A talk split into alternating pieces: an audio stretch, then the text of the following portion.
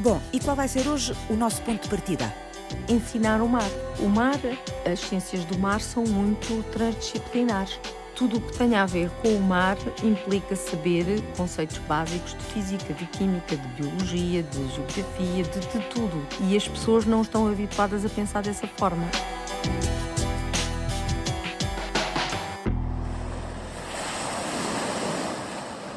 Tomamos o café? É. Menina, já falta para eu mandá-lo todas, o registro final. Pegue-me no microfone. Não acredito, eu sou uma pessoa muito famosa. Mas assim fica com tudo Depois também guardado. quero essa foto. Eu mando para a doutora Ivone e ela manda tudo para si. Eu tiro várias, depois vê-se que aqui nem dá para ver o meu ecrã. Mas eu tirei muitas de dentro para fora, vê-se melhor porque o sol... Então já tem uma reportagem fotográfica também. Já, já fiz tudo, aqui no meu café é tudo feito. Cafezinhos, alguma, um pingo. Eu vou querer cafezinho cheio. Com certeza, vou buscar. Café e maresia. Os aromas baralham-se na esplanada. Esposende é só mar. Ivone Magalhães é só histórias de homens e de barcos. Vou contar a história como ela tem que ser contada, depois vai enquadrar como entender. Porque isto tem que ser contada. É assim: as embarcações tradicionais eram, durante muito tempo, entre a Primeira e a Segunda Grande Guerra, nós éramos um país que tinha poucos recursos e gastávamos muito pouco dinheiro a, a comprar fora. Tínhamos uma autoridade, não é? A gente chama isso o período salazarista, podemos chamar o que quisermos, mas eles tinham como mecanismo económico não permitir que se gastasse dinheiro comprando fora o que se podia ter dentro. Portanto, fazia uma proteção à nossa economia eh, interna. E as embarcações, como são eh, movidas a vento, são baratas. Portanto, eh, só vão transformar a distribuição dos produtos, dos bens, das pessoas, das ideias, do que seja, só vão transformar muito tarde a forma de nós fazermos essa distribuição. Há 7 mil anos que nós temos as canoas do Rio Lima, nós pelo menos há 7 mil anos que fazemos da água a nossa via de circulação. Em 1940 a 45 todo o país está em crise, o, o gasóleo era caro, tudo era difícil de obter, vendíamos inclusive os bens excedentários para o negócio da guerra, e, portanto até fazíamos dinheiro com isso. Eh, Acaba a guerra, eh, deixámos de ter esse negócio, temos que olhar para dentro e ver o que é que então vamos fazer. O Estado, nessa altura, moderniza-se de facto, vai criar muitas estradas, vai lançar as- a maior parte das pontes que existem sobre os rios são lançadas nesse tempo. As pontes anteriores a isso eram todas pontes que nós chamamos medievais ou romanas, ou seja, tínhamos um vazio no atravessamento dos rios, as passagens eram feitas de embarcação. Os barcos tinham vida na vida do cotidiano das pessoas, eram muito importantes. Todas as grandes estradas que não tinham ponte tinham que andar de barco. A arqueóloga, filha de faroleiro, seguia de menina o movimento dos barcos no manto azul que se estendia à frente do semáforo do mar. Devorou-lhes as histórias, desde a utilidade primitiva, quando as embarcações eram, antes de tudo, meios de transporte. Elas é isso que são. São meios de transporte. Ao mesmo tempo, transportam os pescadores para o mar, não é? São de transporte e são ferramenta para o trabalho deles. Portanto, até mais ou menos 1960 isto foi confortável. Em 1960 há uma revolução tecnológica muito lenta. A eletricidade vem para as nossas casas, começámos a ter o frigorífico, congelámos a comida, já não precisamos salgá-la. O meio pescatório começa a não vender tanto porque não havia o consumo no dia a dia, já se podia congelar e comer quando fosse preciso. Temos uma espécie de, portanto, de movimento para o conforto. Os pescadores que tinham dinheiro compravam um motor fora de bordo, introduziam-no no barco e iam pescar e vinham no mesmo dia. Enquanto cá a vela iam e voltavam dali a três dias se fosse preciso e iam cheios de fome porque levavam comida para um dia e estavam lá três dias. Por exemplo, na agricultura, que no fundo era o destino de muito daquilo que se produzia no mar, nomeadamente aqui no norte, as culturas do sargaço, o sargaço para transformar em, em adubo para os campos agrícolas, de repente vem o adubo químico. De repente, o modo de vida muda, mas muda muito silenciosamente. As pessoas são apanhadas de surpresa. Então, o que vai acontecer é que nos campos agrícolas é introduzido o trator, a mecanização. Nos barcos também é introduzida a mecanização a bordo. O barco de vela, de remos, que era, exigia um esforço humano muito grande, também vai desaparecer. Nós olhamos para os barcos nessa fase como meios de transporte. Portanto, não entendemos que são bens culturais. Estamos tão habituados a vê-los como ferramenta para o nosso trabalho que eles não são bens culturais. O que é que acontece? No pós-25 de Abril há uma revolução social mais rápida e a primeira grande mudança neste paradigma é o facto de hum, o mercado da guerra colonial, que tinha as rações de combate e as conservas, não é? Sobretudo conservas de peixe, vão desaparecer porque deixa de haver esse mercado, as pessoas não consomem, acabou. E como acabou, as grandes indústrias que absorviam a pesca, nomeadamente a pesca de sardinha, vão à falência. As conserveiras fecham. Os barcos de sardinhas, traineiras, encostam-se ao cais e lentamente vão afundando. ao fim de 20 anos, estão toda a gente de água afundadas. A Póvoa de assistiu a isso, Matosinhos assistiu a isso, Aveiro assistiu a isso, Figueira da Foz, mas mais para baixo mesmo, as grandes comunidades do Algarve, que eram comunidades sardinheiras extremamente importantes, como Olhão e como Vila Real Santo António, também perdem esses barcos. Portanto, de repente, nós temos um vazio nos grandes barcos, eles desaparecem. Aqui no Norte, por circunstância feliz, tínhamos uma, uma empresa de pesca do bacalhau, que tinha a seca do bacalhau e que ainda foi sobrevivendo nos, nos mares da Terra Nova, não é? Eh, e da Groenlândia, foi criando uh, emprego e criando interesse com os barcos. Só que já são barcos mistos, metade de madeira, metade de ferro, e no fim todos de ferro. Em 74, os últimos navios da pesca do bacalhau em madeira regressam a Portugal. Em 74, logo a seguir ao 25 de Abril, tem ordem do Estado português para regressar, porque estávamos supostamente numa revolução e podíamos ter uma guerra civil.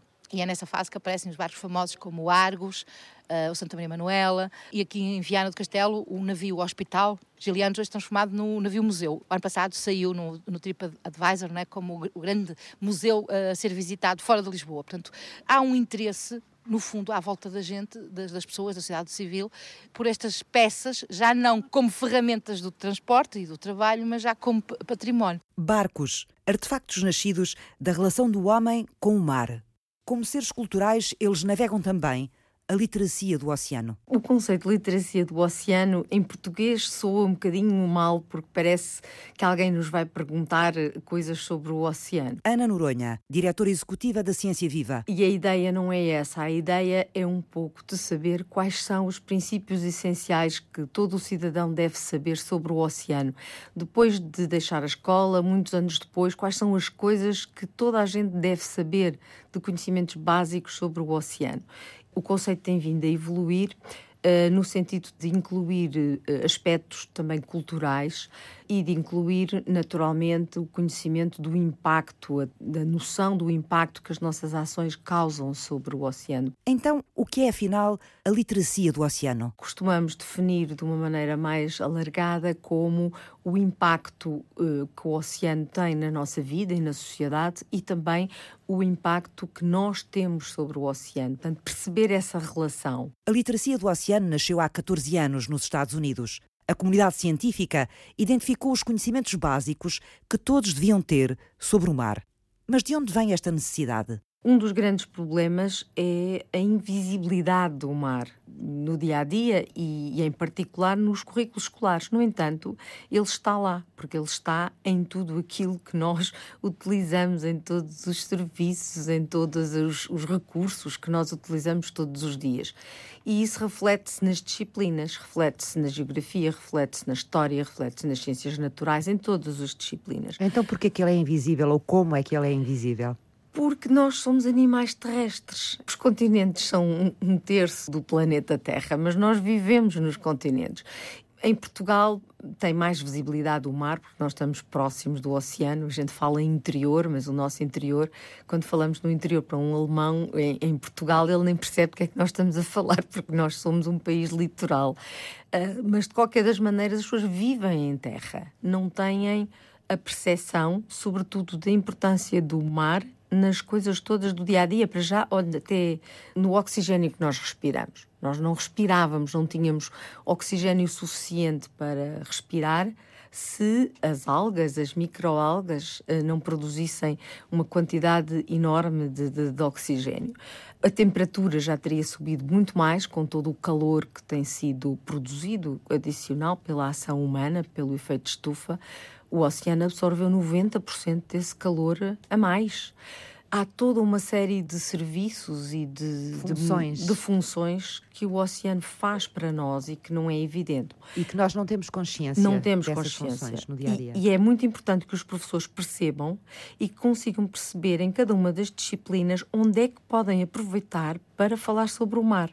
Portanto, o que nós fizemos foi localizar no currículo, é como se fizéssemos um, um mapa um mapa, um roteiro de navegação para o, o, oceano nos currículos escolares. A Ciência Viva adaptou para a realidade portuguesa a literacia do mar e espalhou pelas escolas as ferramentas e os recursos educativos, estimulando o conhecimento do oceano. Mas, entretanto, nos últimos anos tem havido uma atividade enorme ao nível das instituições científicas que têm criado programas educativos com recursos fantásticos, desenvolvem os seus próprios programas educativos e todos nós temos vindo a beber disso. Existe também a estrutura de missão para a extensão da plataforma continental, criou uma, uma equipa que desenvolveu uma série de materiais de grande qualidade, com imensos materiais, que hoje estão na DGPM e o Ministério do Mar tem também a literacia do oceano como uma grande prioridade. Portanto, as coisas têm evoluído a muito DGPM rapidamente. é a Direção-Geral para as Políticas do Mar. Exatamente. Portanto, a literacia do mar em Portugal, a literacia do oceano, tem evoluído de uma maneira que é já um, é um exemplo que é olhado com muito interesse na comunidade internacional. É impressionante como é que nós não trazíamos isto já connosco, porque somos um país de navegadores, é desde é os descobrimentos. Não deixa de ser curioso que estejamos é agora no início do século XXI é a aprender sobre o mar, provavelmente muitas coisas e muitos conceitos que é já devemos ter adquiridos. O ponto essencial é mudar a relação das pessoas com o oceano e as pessoas perceberem que tudo o que fazem tem impacto sobre o oceano e que, por outro lado, recebem do oceano toda uma série de bens e de serviços, de recursos para a sua vida. Então, Outra... mudar como? Que relação é essa que nós temos e o que é que temos que mudar nela? Por exemplo, a nossa relação com o plástico, que é uma coisa que é, que é fantástica, que é um material extremamente útil, mas que é utilizado com uma grande displicência, a utilização de coisas plásticos que se usam uma só vez e depois nem todos são recicláveis, só uma parte é que é reciclada e depois vai-se decompor em microplásticos e depois acabamos por acabar por entrar na cadeia alimentar. A água, o consumo excessivo que se faz em água, porque a maior parte da poluição do oceano vem de terra, não tenhamos ilusões. Vem de terra, vem dos rios, o estado em que os rios estão também é terrível. Portanto, a poluição é feita em terra, é feita em terra pela nossa atividade descuidada. Outro ponto importante é o consumo de espécies.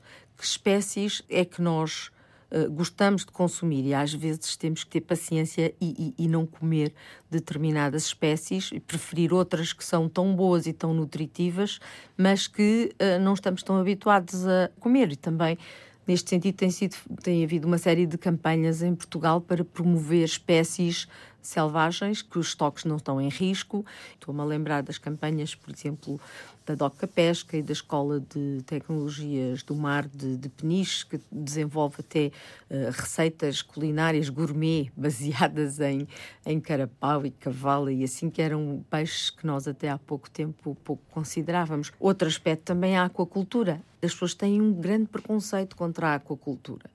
No entanto, comem montes de peixe congelado que não se sabe de onde é que vem. Se for a aquacultura, por exemplo, asiática, as condições em que aquilo é, é cultivado, em que o peixe é, é criado, não são como as da União Europeia, como pode imaginar.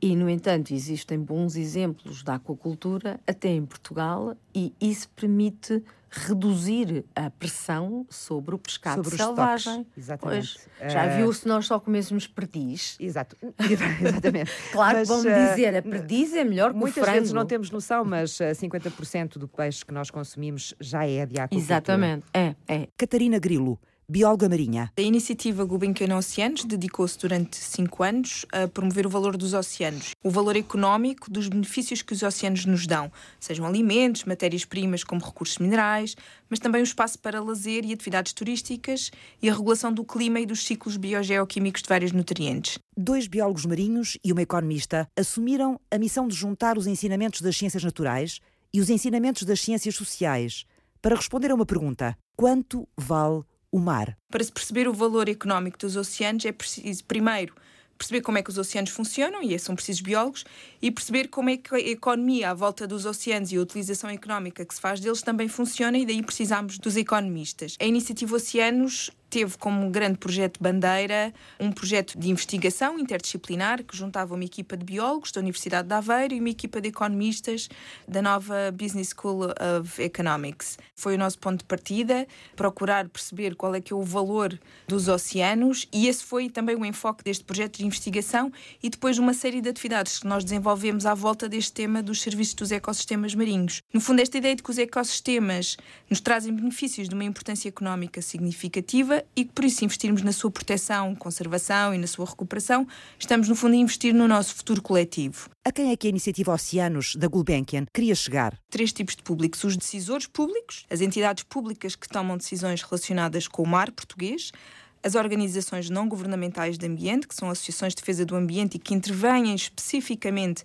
em prol da conservação da biodiversidade marinha, e, por fim, as empresas que de alguma forma dependem dos benefícios que o mar nos dá e ou que, através das suas atividades, têm impacto na capacidade do mar, dos oceanos, para nos continuarem a dar esses benefícios. E o que é que andaram a investigar durante estes cinco anos? O projeto de investigação em, em concreto focou-se em três linhas. Uma ligada às energias marinhas renováveis. Estamos a falar da energia das ondas? Das ondas. Eólica offshore. Eólica offshore. Da quê? Eólica, Portanto, energia do vento offshore, ou seja, longe da costa. Exatamente, em alto mar, não é? Sim, sim. E teve uma outra linha relacionada com o valor da onda gigante da Nazaré, portanto, o valor económico gerado pela onda gigante da Nazaré, que é um estudo de caso muito interessante, exatamente porque até haver esta, este buzz toda à volta da onda gigante e dos big wave surfers, não é? Os, os, os surfistas das ondas gigantes, a onda era considerada como tendo até um valor económico negativo, não é? Porque é prejudicial à navegação, à pesca, portanto, era algo que, que as pessoas tinham medo daquela onda gigante. Uma terceira área em que também o projeto se focou foi a questão da pesca de arrasto em Portugal. Portanto, procurámos olhar para estes três temas de um ponto de vista interdisciplinar, olhando para o lado biológico e para o lado económico destas questões. Quais foram as conclusões? Em três anos, a onda gigante da Nazaré teve um impacto económico de cerca de 10 milhões de euros entre 2011 e 2014. E isto foi altamente positivo. A onda gigante Forma-se geralmente no inverno, portanto é época baixa de, para o turismo, combate no fundo a sazonalidade da atividade turística em Portugal e conseguiu reverter também uma tendência que se verificava no Conselho da Nazaré, que era um declínio no número de turistas, tanto nacionais como internacionais. E o permitir mostrar que, de facto, há aqui um, um ativo natural daquele Conselho, mas que também beneficia os Conselhos circundantes, que este ativo tem um valor económico e que traz benefícios e que se foi bem, bem gerido do ponto de vista das infraestruturas de apoio, da comunicação, que é um, um exemplo claro de como a economia do mar pode ser economicamente viável e ambientalmente sustentável. Por baixo d'água, a sul do promontório está um dos maiores canhões do mundo, o Canhão da Nazaré. Um desfiladeiro muito profundo que começa mesmo junto à costa e se estende por mais de 200 quilómetros. Por causa do Canhão da Nazaré, à frente do promontório, os fundos marinhos têm grandes diferenças de profundidade e são estas diferenças que fazem as ondas gigantes. Para ensinar o mar, basta imaginação e oportunidade. O Sistema Nacional de Informação do Mar explica em animação vídeo aos mais pequenos como é que a onda da Nazaré se forma. Passem na página do canal de YouTube do Cinimar e boa onda. Dá-lhe McDolphin! Yay! E os barcos, Ivan Magalhães? Os nossos barcos tradicionais, memória do que fomos, património e história nós em 1985, Portugal era um país que tinha como base económica a agricultura e a pesca. A agricultura e a pesca significa que era um país de ser mundo, porque o setor primário é de ser mundo. Então, nós, para entrarmos para a Comunidade Económica Europeia, junto com os outros parceiros, para sermos um país em vias de desenvolvimento, que é hoje na categoria que nós estamos, ainda não somos um país desenvolvido, nós, para darmos esse salto, e já se passaram 30 anos, para dar esse salto de qualidade, o que é que nós tínhamos que fazer? Tínhamos que pegar nas ferramentas com que as pessoas ainda trabalhavam e acabar com elas, porque não conseguimos mudar a cabeça das pessoas, mudamos a modo de trabalhar e as ferramentas então vão ser proibidas. Portanto, cria-se uma lei chamada Lei do Abate em 1985, nós entramos para a comunidade em 1986 e então essa Lei do Abate o que é que dizia? Seduzia os proprietários das embarcações dizendo o vosso barco vale só uma miséria, mas eu dou-vos 10 vezes mais e vocês vendem as licenças. Em troca, eu tenho que ter a certeza que vocês não vão reutilizar o barco, portanto tem que ser partido. Então, os barcos são partidos, mas mesmo assim podiam ser reaproveitados, colados, pregados. Então, o que eles fazem? Queimam-nos. E começam a queimar tudo quanto é embarcação em madeira e num ano destroem eh, quase 60% do património. Nos 10 anos destroem o património náutico de madeira praticamente todo. Só sobra aqueles que estão esquecidos dentro de um armazém, que ninguém deu por ela que eles lá estavam, ou os donos não tinham já a licença e não podiam vendê-la. Portanto, o, que o Estado fez foi caçar para si todas as licenças e tudo que era possível caçar dessa economia tradicional e depois ela já não podia exercer-se porque não existia. E, e funcionou muito bem a lei do abate. Uh, só que de repente as pessoas à volta começam a ver: então este barco com 110 anos vai ser todo queimado, porquê é que não dão ao museu? E a questão era, uh, quando se vai negociar para dar ao museu, para dar uma associação cultural, para dar um clube de vela, um clube náutico ou uma Câmara Municipal, interessada em salvar esse património que era seu, era da sua terra, o proprietário já não leva 100% de indenização, só leva 60%. O que é que ele faz? Tem um prejuízo de 40%, ou vocês me pagam a diferença ou eu parto na mesma embarcação. É desta vertigem de destruição do património náutico português que nasce a Rede Nacional da Cultura dos Mares e dos Rios, liderada nesta altura por Esposende, para salvar o que ainda é possível salvar dos saberes antigos, gerados onde a vida dos homens se mistura com a vida do mar, e registar para memória futura uma outra forma de ensinar o mar. O mar? Os mares. Até já cada zona da água, cada sítio, cada lugar, cada freguesia tem o seu mar. O mar da Apúlia, o mar de Fonte Boa, o, o mar de, de, Fão, o mar de Ofir, depois o mar de Esposende, o mar das Marinhas, o mar de São Bacomeu do Mar, o mar do Belinho e o mar de São Pai neste território, a Púlia vai ter os mares dos sítios onde está. Por exemplo, a Púlia mais ao sul está pegada à Aguçadora é o mar da Ramalha. Depois, andando para o norte, é o mar da Colónia. Depois é o mar da, da Couve. Depois é o mar da Areia. Depois é o mar do Faz. Portanto, estamos a falar de sítios que têm a microtoponímia. Aqueles sítios, as pessoas antigamente que viviam por ali, era o seu sítio, tinham o seu nome.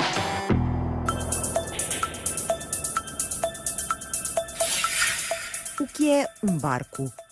Património natural da natureza, o barco anda na água, uh, seja rio, seja mar, é uh, ele próprio um, um veículo dessa natureza e, portanto, ele tem que ser entendido como um ecofacto. Ivone Magalhães, arqueóloga e diretora do Museu Municipal de Esposende.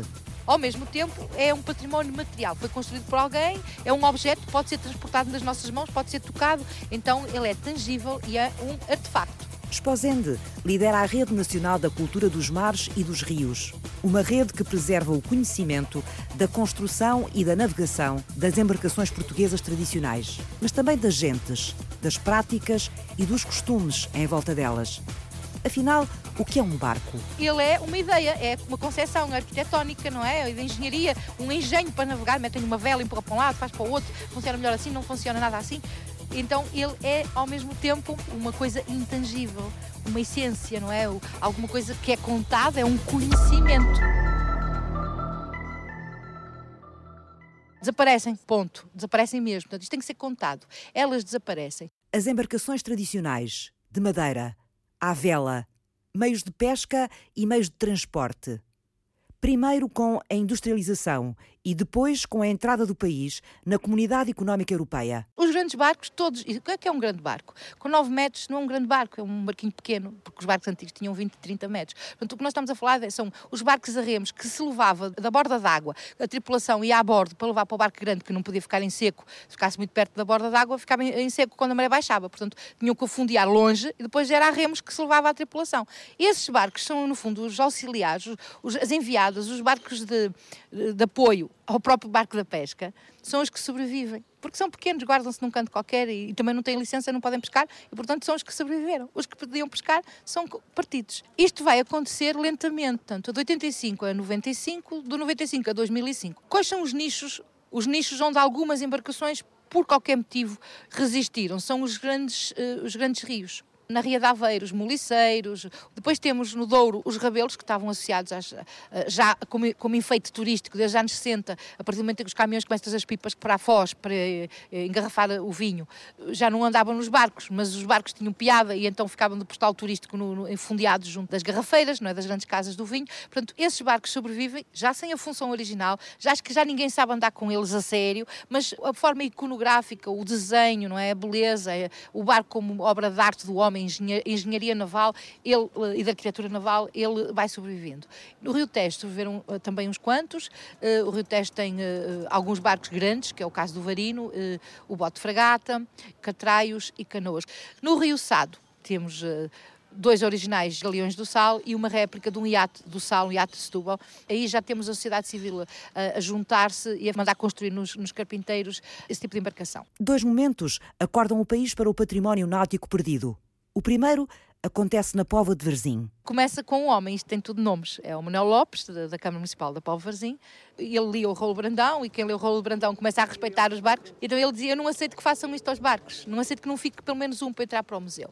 Com a sorte, desde os anos 40, que tiveram vários antropólogos a trabalhar no terreno e etnógrafos, um deles o próprio Santos Graça, que é uma referência da bibliografia do estudo sobre as embarcações, e ele vai pegar no, no trabalho de Santos Graça sobre o barco Poveiro, e é um projeto municipal. É a Câmara da, da, da Pova de Verzim que em 91 inicia a construção da réplica navegante, portanto, um barco à escala, igualzinho ao, ao barco que tinha desaparecido há 30 ou há 40 anos atrás, de uma lancha do Alto uh, Palveira, que é a lancha Palveira, chamada Fé em Deus, que é o nome da última lancha que a memória lembrava de ter sido a última resistente a extinguir-se. O segundo momento é a Expo 98, dedicada aos oceanos. Ora, a Expo 98, a primeira coisa que fez foi criar uma doca numa das margens do, do, do, Rio Tejo, na Doca dos Olivais, vai criar uma doca para receber as embarcações tradicionais que representam Portugal. Vem um, uma loja de, de, Macau, vem um barco de Moçambique, vem um barco de Angola, portanto, as nossas ex-colónias, no fundo, o património português espalhado pelo mundo, vem do Brasil, vem da Índia, vem, eh, vem de, de Timor, portanto, e também queriam que viesse Portugal, e aí é que tem um problema. Nós não tínhamos quase nada.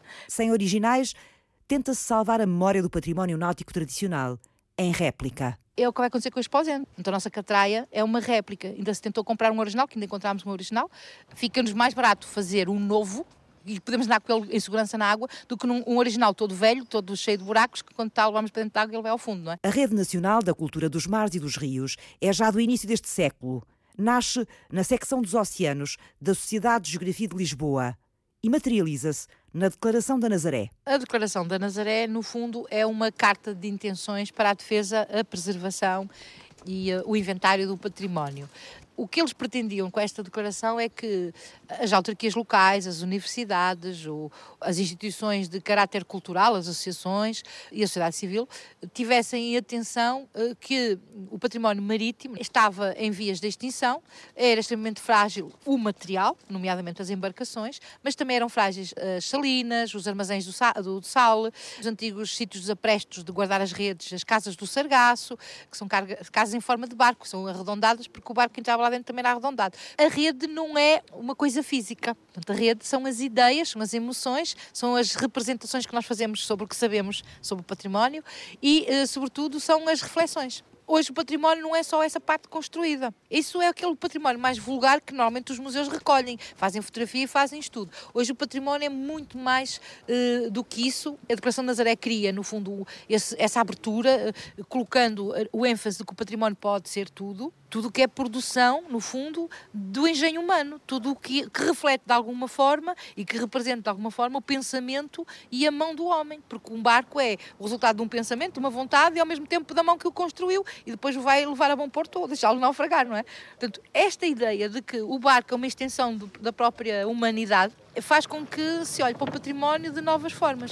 E a Escola Azul, Ana, que forma é esta de ensinar o mar? Ai, a Escola Azul. A Escola Azul resultou de, de, um conjunto alargado de entidades que estiveram a pensar sobre o assunto. Ana Noronha, diretora executiva da Ciência Viva. A ideia de criar uma escola virada para o mar paira já no meio dos educadores marinhos há vários anos e tem sido objeto de discussão. Em Portugal, essa realidade foi possível de ser concretizada, porque o interesse é muito grande, porque desde logo havia já algumas escolas que já funcionavam um bocadinho dentro desse modelo. O que é que é uma escola azul? Uma escola azul é uma escola que tem a literacia do oceano na parte central, digamos, do seu programa. A escola segue os currículos normais, mas pode, em várias disciplinas, em áreas ligadas desde as humanidades às ciências ao desporto, ter o mar como tema. Pode trabalhar o mar no português, pode trabalhar o mar na história, na matemática, na, na, nas ciências naturais, que é óbvio, e os jovens desenvolverem projetos sobre o mar. É uma escola virada para a comunidade, no sentido de comunicar sobre o oceano, transmitir a literacia do oceano e apoia-se num conjunto de instituições científicas. Então, de... estas escolas, estas escolas azuis, funcionam como uma espécie de embaixadoras do mar nas localidades. Exatamente, exatamente. Aliás, estas escolas devem, um, um, dos requisitos para serem consideradas escolas azuis é terem uh, dois embaixadores, um rapaz e uma rapariga, que têm como missão divulgar o trabalho e os projetos que fazem. Ah, então estas escolas têm que se candidatar a este. Estas escolas têm que se candidatar. Título. Existe uma comissão que analisa e, para serem escola azul, têm que desenvolver estes projetos durante um período mínimo de dois anos. E existe uma comissão científica, nós estamos na comissão científica e a coordenação, é, neste momento, é do Ministério do Mar. Neste momento já temos quase 50 entre escolas candidatadas e escolas que já são azuis. E depois tem uma bandeirinha que podem hastear, não é uma bandeirinha, é uma vela. É, como estamos a falar de mar, é uma vela azul que podem hastear. Quer dizer que podemos começar a passar a enfrentar as escolas algumas escolas e começar a ver essa bandeira. Exatamente, algumas já estão a Identificá-la como sendo uma escola azul. Sim, sim, sim. Ah, e existem também empresas ligadas a isto. A nossa ideia é que as empresas forneçam também apoios, serviços, facultem visitas, tudo isso, porque é muito importante as empresas interessarem-se e perceberem que têm que investir na educação. Portanto, neste caso, são empresas do setor marítimo. É muito importante elas perceberem que os seus recursos humanos da manhã vão ser os jovens que estão hoje nas escolas e apoiarem as escolas. Por outro lado, é muito importante para os jovens perceber que existem futuros aliciantes e que existem carreiras tecnológicas, científicas importantes em profissões ligadas ao mar. Às vezes as pessoas têm também este desconhecimento, pensam que o mar são tarefas pouco qualificadas, duras, pesadas, perigosas. E o mar há muito tempo que deixou de ser isso. E é preciso transmitir isso, voltar ao mar, mas de uma forma onde a ciência, a tecnologia e a inovação estão presentes e podem dar carreiras satisfatórias. Portanto, é criar este gosto é, é. Uh, pelo mar, transmitindo conhecimento. Exatamente. Porque e, para se gostar é preciso conhecer. Ai, com certeza. E, e para isso é muito importante que este contacto com as instituições uh, científicas e com as empresas do setor marítimo. Isto é um projeto que não tem limite à vista. Uhum. Aliás, a nossa ambição, eu diria mesmo, é conseguir fazer disto um modelo a nível de inspiração eh, para outros países. Eh, porque outros países houve tentativas, começaram, houve discussões, mas não conseguiram chegar a um, uma plataforma já de desenvolvimento do projeto como nós conseguimos. Uhum. Portanto, Portanto estamos, uh, Portugal está à frente em relação a este tipo de ensino? Eu diria que sim, eu diria é que sim. Bom. Um dos nossos projetos bandeira foi o desenvolvimento de um jogo em parceria com o Oceanário de Lisboa, que é o Banco Mundial dos Oceanos. Filipa Saldanha, a economista integrou a equipa Gulbenkian Oceanos, uma iniciativa que nos últimos cinco anos trabalhou o valor do mar, da economia à educação. Ainda faz parte da oferta pedagógica do Oceanário, já faz há três anos, ou seja, qualquer escola que o queira pode visitar e jogar o jogo. É um jogo jogado em equipas, em que cada equipa recebe no início do jogo uma herança e essa herança consiste em algum dinheiro e numa área costeira ou uma área marinha. Depois, o que acontece é que em cada uma das rondas, o jogo é dividido por cinco rondas, cada equipa pode decidir investir, conservar nessa área ou investir em qualquer outra coisa, como por exemplo é, energia eólica offshore, numa plataforma petrolífera, no que seja. Aqui o importante é que qualquer uma das, destas escolhas vai ter, ao longo destas cinco rondas, consequências ambientais e consequências económicas tanto positivas como negativas. E as consequências ambientais também se vão refletir em termos monetários, ou seja, economicamente. Aqui o nosso objetivo foi que no final do jogo, os alunos, alunos do terceiro ciclo do ensino básico e do secundário, consigam incorporar esta noção de que o ambiente e a economia estão intimamente ligados entre si. Como é que sensibilizaram as empresas para o valor do mar? Para as empresas, nós criámos um projeto que é o projeto Capital Natural Azul e uma gestão empresarial sustentável, sobre a importância do capital natural azul para as atividades empresariais. Então, aqui o objetivo principal foi ensinar às empresas de que maneira as suas atividades dependem dos recursos marinhos e têm impacto sobre os mesmos. Ao sabermos e ao darmos um valor uh, económico a este capital natural, uh, acreditamos que é muito mais fácil das empresas saberem geri-lo de forma adequada. A iniciativa Gulbenkian Oceanos também quis melhorar o conhecimento do mar por parte dos decisores públicos. Para os decisores públicos, em concreto, nós produzimos documentos sobre temas específicos sobre as energias renováveis marinhas, a pesca da rasta em Portugal. Catarina Grilo, bióloga marinha. Sobre a necessidade de haver mais investigação interdisciplinar em Portugal, desta natureza, para termos melhores políticas marinhas em Portugal. Fazemos já há quatro anos, todos os anos, uma conferência que chamamos a Conferência de Professores do Mar. Portanto, já tem professores azuis também. Já tenho professores, exatamente. A ideia já era fazer professores para as escolas azuis, não é? Ou apoiar os professores das escolas azuis. Ensinar o mar aos professores é um compromisso da ciência viva. Há resultados de investigação a um ritmo muito, muito acelerado e é preciso que os professores eh, consigam estar facilmente a par do que é que se está a fazer, não é? Trabalham com professores desde o primeiro ciclo até desde o primeiro ciclo. ao secundário? Sim, ou... sim, sim, tudo desde primeiro o primeiro ciclo, ciclo ao secundário. O que nós fazemos é temos conferências que nós procuramos que sejam o mais acessíveis possível, qualquer cidadão possa ouvir e depois temos também workshops práticos com coisas que os professores podem fazer nas aulas com materiais simples.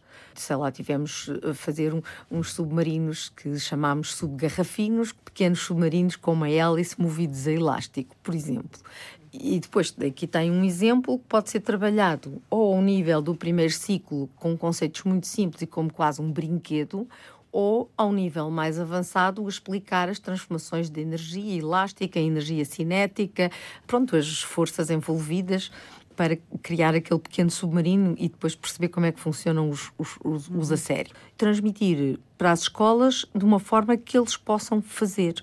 Temos a Ciência Viva no verão, que costuma ter atividades, muitas atividades ligadas ao mar, e o público gosta muito e tem muita curiosidade por ir visitar, por exemplo, ver um porto, entrar a bordo de um rebocador, ver como é que eles fazem o seu trabalho, da parte também de engenharia e da tecnologia e tudo isso. A torre de controle ali do Porto de Lisboa é uma coisa absolutamente fascinante. Já agora posso aproveitar para dizer que no dia 22 de maio que está aí à porta, comemoram-se os 20 anos da Expo. A Expo foi um grande, grande evento internacional. Foi a primeira vez que houve uma exposição mundial sobre o oceano. E nós vamos, resolvemos comemorar esses 20 anos passando em revista as mudanças que houve no oceano nos últimos 20 anos, em termos de conhecimento, o conhecimento que foi desenvolvido, quer em termos dos impactos da saúde do oceano, convidámos todas as instituições científicas que trabalham na área do mar para uh, apresentar uh, trabalhos, materiais, uh, tudo de uma forma interativa para o, o, público e também a parte, a componente também do espaço, porque nós não podemos esquecer que hoje em dia a primeira, uma fonte de informação importante, dá aquela, aquela visão de conjunto de cima, vem do espaço e dos satélites que olham por nós lá em cima, não é? E que uh, monitorizam o estado do oceano, os, o, o, nível do mar, os derrames de, de, de petróleo, uh, todas essas coisas. Por isso chamamos o mar de alta baixo no dia 22 no Pavilhão do Conhecimento. E os barcos, Ivone Magalhães? Os barcos não são só os barcos. É um glossário vasto que precisa ser estimado, onde navegam palavras como pilado. Pilado é um caranguejo os peixes, os bichinhos que andam no mar, dividem-se pelas três formas onde eles se colocam. Ou na borda d'água, na superfície, são chamados pelágicos, ou mais ou menos a meio, chamados semipelágicos, e os que andam lá no fundo, como as raias e as folhas, mesmo em cima da areia, que chamamos de mersais. Portanto, este é um, é um caranguejo estranho, porque é um caranguejo que flutua, é pelágico e supostamente anda atrás da sardinha. Portanto, desloca-se junto com o, com o cardume da sardinha. A determinado momento, ao perceber-se que o pilado apodrece mais, seca ao ar mais depressa que o sargaço, ele vai substituir o sargaço para uh, os, os, adubos. Em 1940, por exemplo, as carradas de bois, de, de, carro de bois, com aquela cerca de vime, cada carrada de pilado valia cinco vezes mais que uma carrada de sardinha que dava de comer às pessoas. Portanto, o pilado torna-se um grande produto, um grande negócio. Não para os lavradores aqui da, da, da praia, porque eles iam buscar as, as, as, algas e resolviam o problema de fertilização do, dos campos deles com as algas, mas os, os lavradores do interior, da zona de Barcelos, da zona de Braga, vinham no verão, e o verão para eles era de maio até setembro, que é quando estes bichinhos davam à costa e eram apanhados. O pilado é, é, é muito interessante, na cultura do mar, a toponímia, os nomes mudam como emblemas. Portanto, eu sou daqui e não quero ter nome igual ao outro, ponto final. Então, então o que acontece? A sul, o pilado, por exemplo, em Matozinhos, chama-se uh, Mechoalho. E a rede chama-se Rede do Mechoalho. Andamos mais para cima e estamos a chegar à Vila do Conde e já aparece o termo pilado. E a rede é piladeira. Subimos mais, estamos na Apulia e a rede é patelo. E o bichinho já sabe a patelo. Pilado ou ex-voto. Um ex-voto era fazer uma graça, agradecer quando se salvavam as tripulações, o que faziam era uh, fazer a graça. Então aparece um desenho, às vezes bem feito, outras vezes muito mal feito, de um barco, depois com uma, uma coisinha assim brilhante, a fazer de conta que é a luz divina, e no meio uma Nossa Senhora ou um santo, o santo que eles uh, tinham pedido ajuda.